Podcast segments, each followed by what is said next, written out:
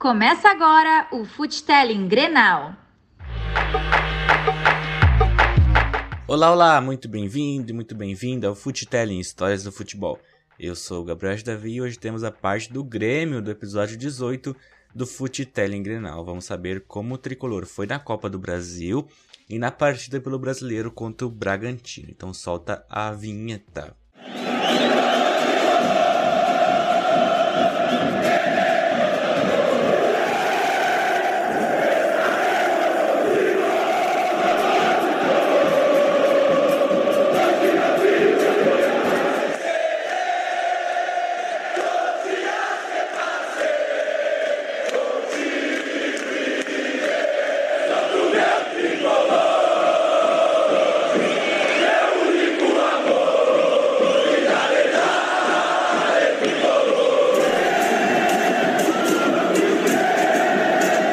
Futelling Grenal. Muito bem, as últimas notícias de, de destaque são o novo atacante gremista, né, o Diego Churin, ele podia estrear contra o Bragantino e o Gaston Ramírez não aceitou as investidas gremistas e fica na Europa, né? E parece que elas são ali contra o Bragantino, contra o, o, o Juventude, o Renato fez alguns uh, mistérios e agora vamos ver o que que ele mandou para campo e como é que os jogadores se portaram. Então vamos lá. Grêmio contra Juventude. O Grêmio veio a campo com Vanderlei, Victor Ferraz, Jeromel Kahneman e Diogo Barbosa, Lucas Silva, Matheus Henrique, Isaac, Pepe Ferreira com Diego Souza lá na frente. Vamos ver como é que foi o primeiro tempo. O primeiro tempo, em resumo, foi marcado por o Grêmio começou pressionando, marcou gol aos 8 minutos em belo contra-ataque puxado e finalizado por Isaac. Depois disso, o Juventude dominou a posse de bola, rodou bastante a redonda, criou duas chances boas, mas não passou disso. Por volta dos 30 a 35, o tricolor voltou a ter a posse e Pepe e Ferreira criaram oportunidades pelos laterais. Sobre atuações, o trio Isaac, Pepe e Ferreira estavam bem na partida. Única coisa no posicionamento, estavam distantes de Lucas Silva e Matheus Henrique. Isso dificultou muito a construção de jogadas do tricolor. A defesa estava muito bem, deixou poucos espaços para o Juventude. De modo geral, foi um primeiro tempo regular com a vantagem no marcador. E o segundo tempo foi marcado pela falta de movimentações efetivas dos dois times. Jogadores pouco inspirados não conseguiram encontrar espaços nas defesas. A única chance clara foi com o Breno, que errou o gol sem goleiro. Inacreditável para o futebol clube. Podia ser um empate do Juventude, que ia ser justo, né? Visto a falta de ação tricolor na segunda etapa. Sobre atuações, os defensores foram bem, as linhas estavam distantes, mas mesmo assim o PP, Isaac e Ferreira foram bem. Os volantes que deviam fazer a ligação com o ataque não foram. Seja o Lucas, o Matheus, o Jean, o Tassiano, enfim, vantagem do Grêmio para o Alfredo Jacone. 1 a 0. Vamos para os torcedores. Assim, sendo bem sincero, eu não gostei muito do resultado. Claro que a vitória é sempre bom, né? A gente tem a vantagem. Eu achei que o Grêmio poderia ter construído mais resultado, poderia ter feito. E pela equipe assim que tinha, né, pela escalação que fez de início, né, parecia que tinha condições claras de dominar o jogo, de ir para cima, de fazer mais gol. Mas o Grêmio pecou um pouco nessa questão de não conseguir lembrar com dois volantes ou ainda no caso de ter escalado os volantes que não conseguem jogar juntos, né? Acho que o Lucas Silva e o Matheus Henrique ali ficava meio que em aberto quem quer lançar as bolas para o meio campo conseguir trabalhar, né? Já que o Isaac é um jogador que está sempre mais lá para frente. Tava faltando um pouco do Maicon ali, do Jean-Pierre talvez, do Darlan até. E no segundo tempo eu pensei que o Renato fosse fazer isso, mas ele tirou o Isaac e o Ferreirinha, que eram dois jogadores que estavam jogando super bem. O Isaac fez gol, o Ferreirinha estava fazendo ótimas jogadas, com alguns defeitos, assim, que eu acho que talvez uma jogada que outra ele, ele foi um pouco fominha, mas nada que precisasse tirar ele de campo, a não ser que ele tivesse cansado, talvez possa ter sido isso. Mas acho que não, assim, né? Então, eu não gostei que ele saiu, ainda mais para entrar o Tassiano, que no meu ponto de vista não jogou nada ele fez uma jogada só que ele lançou o Diego Souza na área, assim. Depois não fez quase nada, ainda fez uma falta no final do jogo mega perigosa, que o Grêmio quase tomou um gol. E não tem muito cabimento assim, sabe? Ainda quando ele fez a substituição, ele colocou o Tassiano no lugar do Ferreirinha, lá na ponta. Aí depois ele colocou o Everton e provavelmente puxou o Tassiano para trás, né? Quando o Lucas Silva saiu. Mas, enfim, eu acho que o Grêmio pecou um pouco nisso. Foi um gol bem trabalhado ali, né? PP, Isaac, legal. Ainda no primeiro tempo o Grêmio sentiu essa, essa questão de ter escalado meio que bons jogadores, mas um esquema que não estava acostumado a jogar. E depois, ainda no segundo tempo, fez alterações ridículas que quase entregaram o jogo. O Grêmio só não tomou um empate por sorte numa jogada e depois ainda tomou uma falta perigosa no final. Então, por isso que eu fiquei muito chateado com o resultado, sabe? Não só foi uma vitória magra, como também foi uma vitória arriscada, né? O Grêmio quase não ganha o jogo. Então tem que melhorar muito, muito, muito. Teve pontos ali que não pode acontecer de novo, porque senão vai custar caro. Ah, e um outro detalhe também vai pro Diego Souza, né? Que não tem aparecido muito, assim. Ele me pareceu bem apagado no jogo. Então, isso já dá para abrir um olho, assim, né? Na questão do Churin, que se começar jogando bem, assim, né? nas estreia e nos jogos consecutivos, vai ter grandes chances de assumir a titularidade, né? Considerando que o Diego Souza está bem apagado. Você está ouvindo o Futelling Grenal. Bom, essa foi a partida de ida da Copa do Brasil, né, das oitavas de final. Vamos ver como foi contra o RB Bragantino. Grêmio versus RB Bragantino. O Grêmio podia engrenar três vitórias consecutivas, algo que não ocorre desde o início de agosto. Depois de vencer o Atlético e o Juventude, buscava acabar o primeiro turno próximo do G6. Com 24 pontos, o Grêmio era o 11 e tinha uma partida ainda por jogar contra o Goiás. Mesmo fora de casa, o Bragantino queria manter a boa fase no Brasileirão. A equipe vinha de duas vitórias seguidas no campeonato e via no duelo a possibilidade de encerrar o turno fora da zona do rebaixamento. O Massa Bruta conseguiu respirar fora da zona após a última rodada, mas voltou a frequentar as posições após os resultados do final de semana. O Bragantino somava 19 pontos na competição.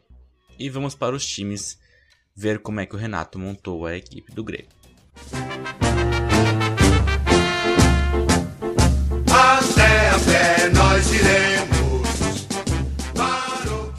O Grêmio veio a campo com Vanderlei, Orejuela, Rodrigues, David Braz e Diogo Barbosa, Michael, Matheus Henrique, Robinho, Luiz Fernando e PP, com Diego Souza lá na frente. Boa escalação, né? Preservou o Jeromel e o Kahneman, optou pela volta do Robinho, que é muito contestada pela torcida, né?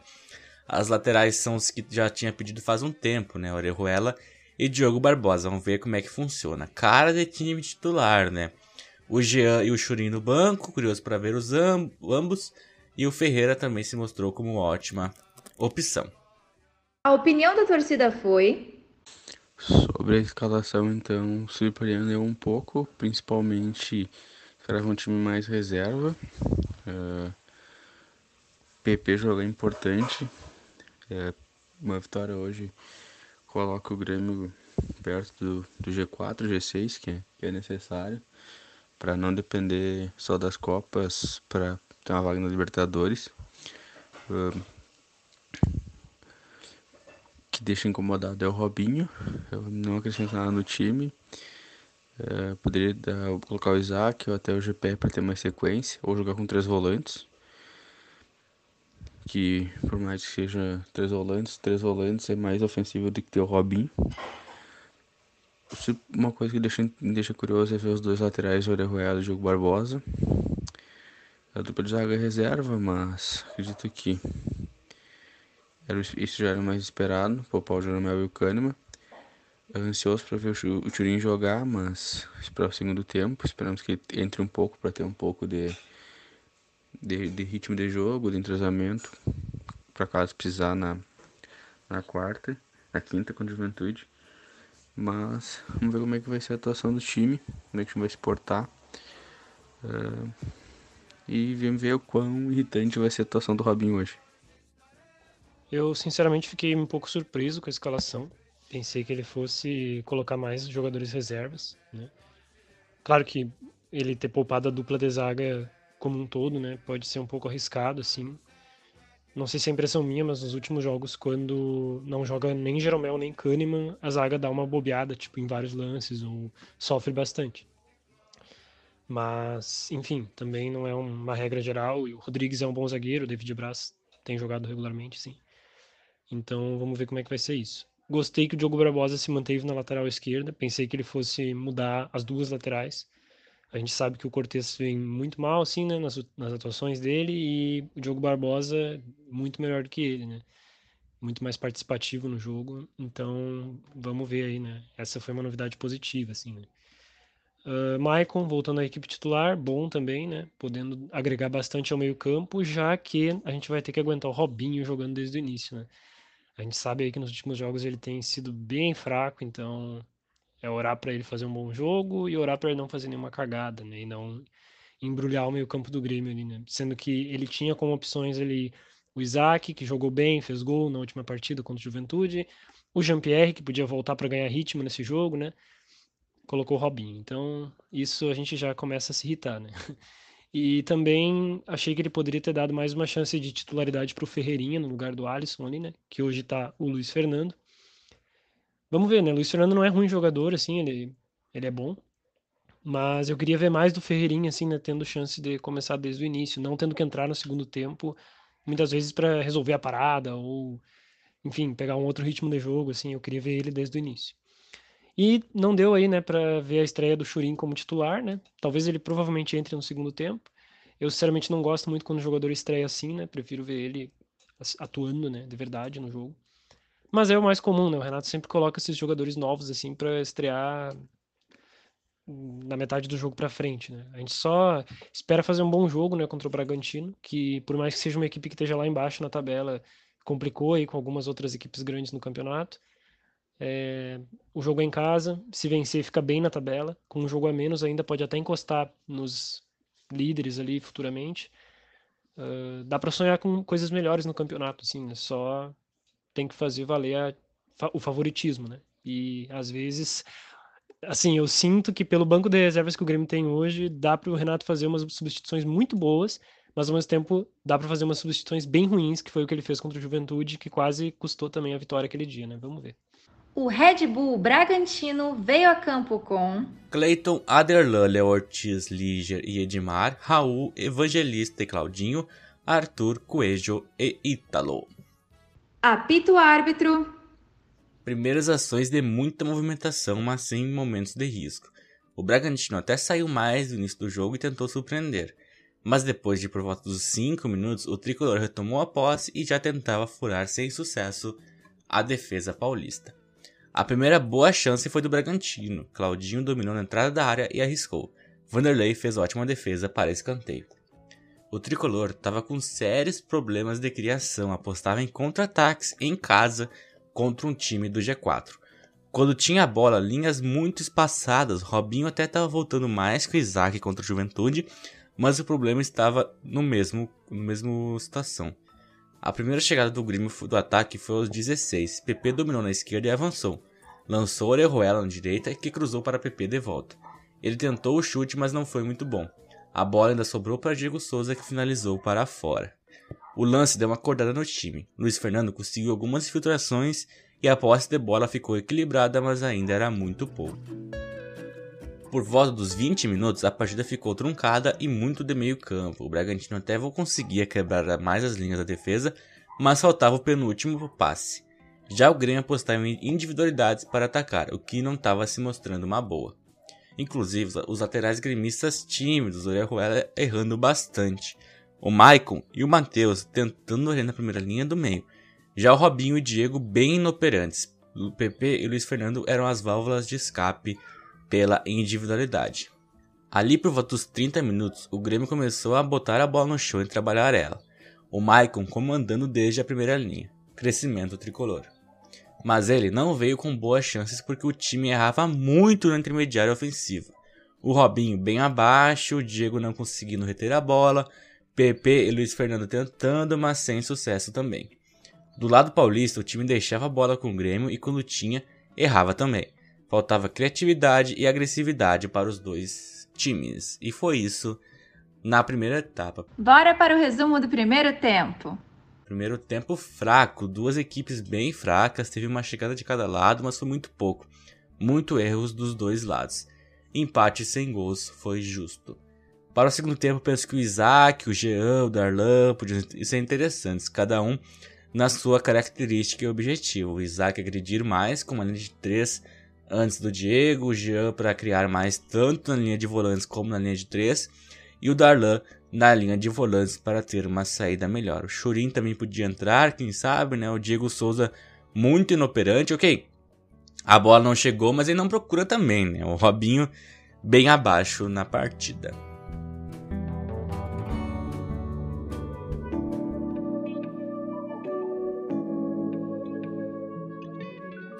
E para o segundo tempo saiu o Robinho e entrou o Isaac. Ótima mudança, vamos ver o que rolou. A primeira chance da etapa complementar também foi do Bragantino, como na etapa inicial. Ítalo arriscou de longe e Vanderlei defendeu aos 2 minutos. E aos 5, Coelho infiltrou bem na área, bateu, mas o goleiro gremista pegou de novo. Bragantino agredindo no começo do segundo tempo, fechando os primeiros 10 minutos com o time visitante melhor. Bragantino tinha mais a posse, rodava e chegava no intermediário gremista porém a linha defensiva dos gaúchos cortava bem. Do lado do Grêmio, com a entrada do Isaac, eu diria que o problema é de posicionamento não de peças. Estava encurralado no campo defensivo e não conseguia encontrar escapes. Aos 14, Ítalo recebeu da entrada da área e tentou cruzamento. Ninguém apareceu na marca do pênalti e Orejuela cortou para escanteio com certo perigo até ter um susto ali. O corte do Orejuela quase que ele marca contra, mas deu tudo certo. E o Maicon saiu do jogo aos 15 para entrar Lucas Silva. Ele pediu para sair e foi direto pro vestiário. Climão na arena. O Renato também colocou Ferreira no lugar do Luiz Fernando. Por volta dos 20, o tricolor conseguiu dar uma boa equilibrada na partida, mas só na posse mesmo, e não, não tinha chances de perigo. E aos 22 saiu o Diego Souza para entrar o Diego Churin, estreia do reforço e a presença dele deu frutos. O primeiro lance com ele em campo foi um escanteio. Bate e rebate na área do próprio Churin e a bola sobrou para David Braz, o, o zagueiro. Pegou ela de frente para o gol e fuzilou para abrir o placar. Grêmio 1 a 0.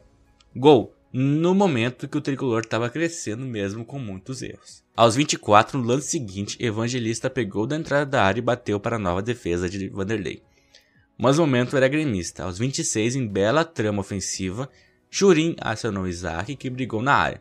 A bola sobrou para Orejuela, que estava na área para fuzilar o gol e ampliar o marcador. 2 a 0 para o Grêmio. Aos 30, Ferreira teve ótima oportunidade após o cruzamento de Diogo Barbosa, mas foi para fora. E o Bragantino respondeu com estilo.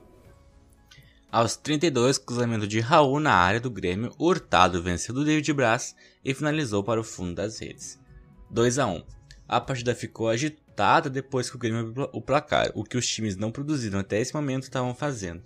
O tricolor conseguiu ser mais efetivo e estava com a vantagem, mas partida em aberto, estava com muitos espaços. Aos 34, Ruela fez outra boa jogada e infiltrou na área, mas não conseguiu passar bem para Isaac fazer a finalização. Depois disso, aos 36, Churin finalizou em lance embolado na área. Clayton fez a defesa. Aos 37, saiu o PP para entrar o Cortez, com isso, o Diogo Barbosa foi adiantado e o PP saiu bem descontente também. Creio que foi com mais com a atuação dele do que com a substituição.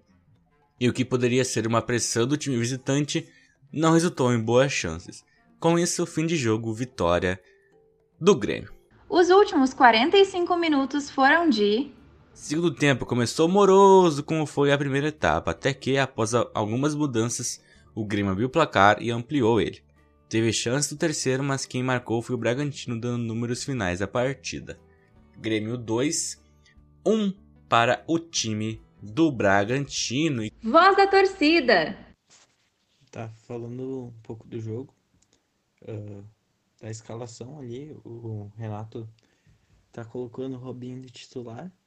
Eu acho que tem alguma coisa a ver com a cláusula de contrato do Robinho. Uh, em relação à renovação dele, né? Que ele precisa ser titular. Só que isso está prejudicando o Grêmio. O Robinho é muito ruim, muito ruim. Todas as jogadas que passam pelo pé dele uh, volta para outro time. Tipo, ele não dá continuidade para jogadas. Ele sempre perde a bola, dá um passe errado. É muito ruim. Eu acho que em cima disso, desses erros técnicos do Robinho, o primeiro tempo foi muito chato foi muito abaixo tecnicamente. O jogo foi muito ruim de assistir, não tinha, não teve nenhum acontecimento assim interessante que chamasse a atenção do torcedor que estava assistindo. Daí no segundo tempo, o Renato já entra com o Isaac, que era para ter jogado o jogo inteiro, né? Jogou bem contra o Juventude. Hoje ele errou um pouquinho, mas foi decisivo, porque ele participou do, do segundo gol do Grêmio ali. E teve outros lances bons também. Ele foi instável dentro da partida, mas ajudou o Grêmio muito mais do que o Robinho. E deveria ter sido titular. Uh, tá, enfim. No segundo tempo o jogo começou a ficar meio maluco, né? O Maicon saiu de uma maneira meio estranha ali.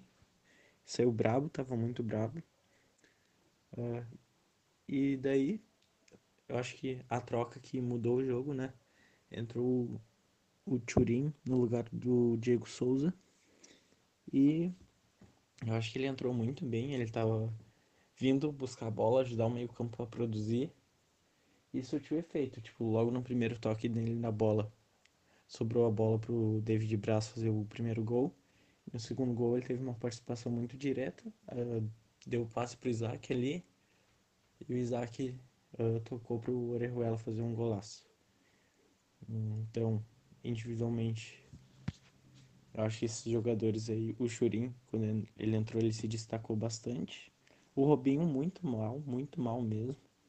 E o resto foi normal, assim. O PP, ele não brilhou hoje, mas fez uma boa partida. O Diogo Barbosa jogou bem. O Orejuela, ele começou o jogo mal, mas no segundo tempo ele jogou bem. E não tô falando só por causa do gol, mas ele driblou, correu, participou bastante, jogou bem. No segundo tempo só, mas, né, fez gol, ajuda. E é isso. Com isso, o Grêmio agora é oitavo colocado com 27 pontos. A sequência com o gremista tá bem legal, né? Tem nos últimos cinco jogos uma derrota, três vitórias e um empate, né? O time do Grêmio tá 3 pontos do G6, tem um jogo a menos. Uh, e tá a 8 pontos do líder internacional com um jogo a menos também que o time colorado, né? O Grêmio, apesar de não estar tá dando muita atenção pro Campeonato Brasileiro, né? Quando tem esse jogo botou até os titulares, foi surpreendente, né? Uh, o Grêmio não dá muita atenção pro Campeonato Brasileiro, mas tá tá chegando, né? Creio que se botar a cabeça no lugar ali consegue uma vaga no, na Libertadores bem tranquilamente no ano que vem, né? O problema são os desempenhos ali. O, primeiro, o segundo tempo contra o Juventude e o primeiro tempo contra o Bragantino foram bem ruins, bem ruins mesmo, assim, o Grêmio não conseguiu criar nada. As linhas muito espaçadas, uh, muito, muito, muito burocrático. Uh, Maicon, Robinho e Diego Souza, creio que os dias estão contados dele, porque eles são muito eles deixam o time muito parado. O Michael até teve uns momentos que ele conseguiu dar uma, uma agilidade pro time ali. Ele é um jogador muito interessante, um líder dentro de campo. E já o Robinho, ele faz a mesma jogada sempre, não consegue ir pra frente. O Diego Souza, ok, a bola não chega. Mas é que esse argumento da bola não chega, o cara tem que buscar também, né? Ainda mais um time bem móvel como é o Grêmio, tem o PP, tem o, o Luiz Fernando, ele pode trocar de posição por exemplo, com o PP ali, né? Então. Uh, é, é, muito pouco falar, a bola não chega, então por isso que o Diego Souza não joga, não joga mais. O Churin teve momento.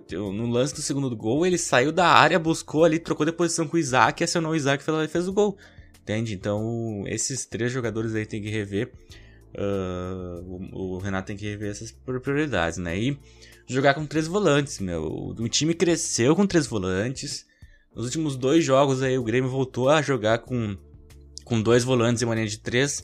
E não foi legal, porque o time fica muito espaçado. E ainda mais com o Isaac ali, até ele é interessante. Mas ele fica muito distante do, do, do Matheus Henrique, do Michael, enfim, dos, dos, volantes. Então o time tava funcionando bem ali com, com Lucas Silva, Darlan e Matheus Henrique, por exemplo. Tava funcionando bem.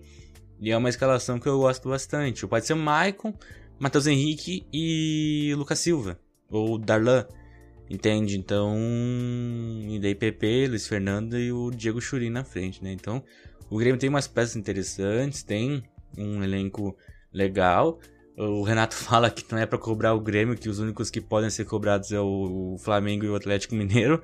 Uh, então, mas tem que cobrar, né? O sócio paga mensalidade, os patrocínios estão ali, o time tem visibilidade e tem que ser cobrado pelo que ele apresenta dentro de campo e o que o Grêmio apresenta dentro de campo.